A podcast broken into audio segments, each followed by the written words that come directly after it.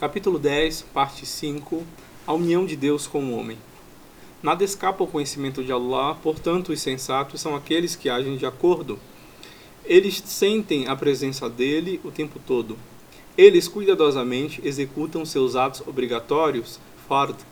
Eles piamente tentam suprir qualquer deficiência inevitável ao fazer uma grande quantidade de atos voluntários.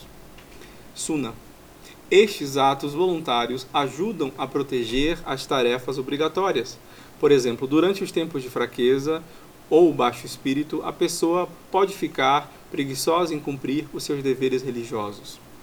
Contudo, aqueles que praticam os atos voluntários provavelmente negligenciaram alguns dos atos voluntários enquanto mantêm seus atos obrigatórios intactos.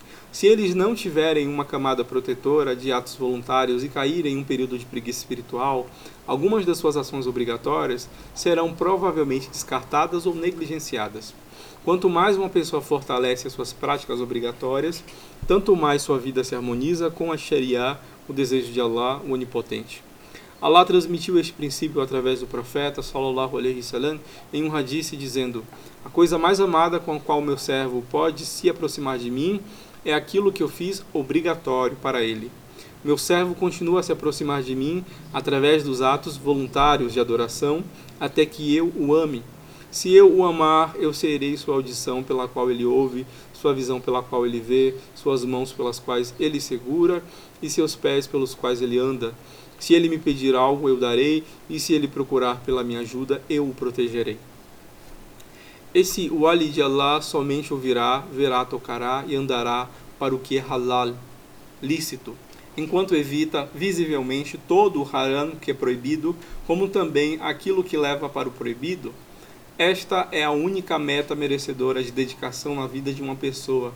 Seu alcance é a perfeição da dupla função do homem como servo de Deus e governador do mundo, mas não pode ser alcançado exceto pela rota prescrita no Hadith. Primeiro, as tarefas obrigatórias têm que estar completamente estabelecidas.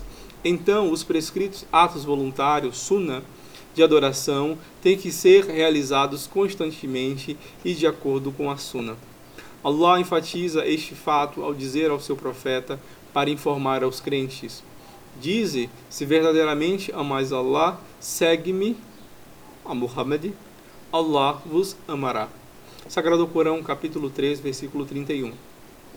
Portanto, o amor de Allah somente pode ser alcançado seguindo estritamente as diretrizes do seu mensageiro, sua suna, e evitando todas as inovações com relação à religião.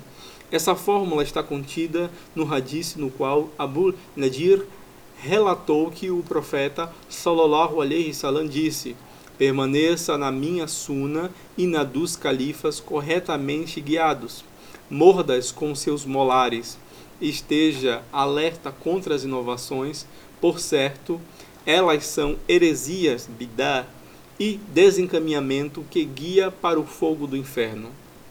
Aquele que segue rigorosamente este princípio ouve somente o que Allah deseja que ele ouça, visto que Allah disse ao descrever o virtuoso: e os servos do Clemente são aqueles que andam pacificamente pela terra e quando os ignorantes lhe falam, dizem paz. Sagrado Corão, capítulo 25, versículo 63. Noutra parte do Alcorão, Allah também disse: Por certo que ele vos instruiu no livro que quando notardes que blasfemam, que escarnecem nos versículos de Allah, não vos senteis com eles até que mudem de conversa porque se assim não fizerdes, sereis iguais a eles. Sagrado ao Corão, capítulo 4, versículo 140. Para ouvir somente o que ela deseja que ele ouça, Allah metaforicamente passou a ser sua audição.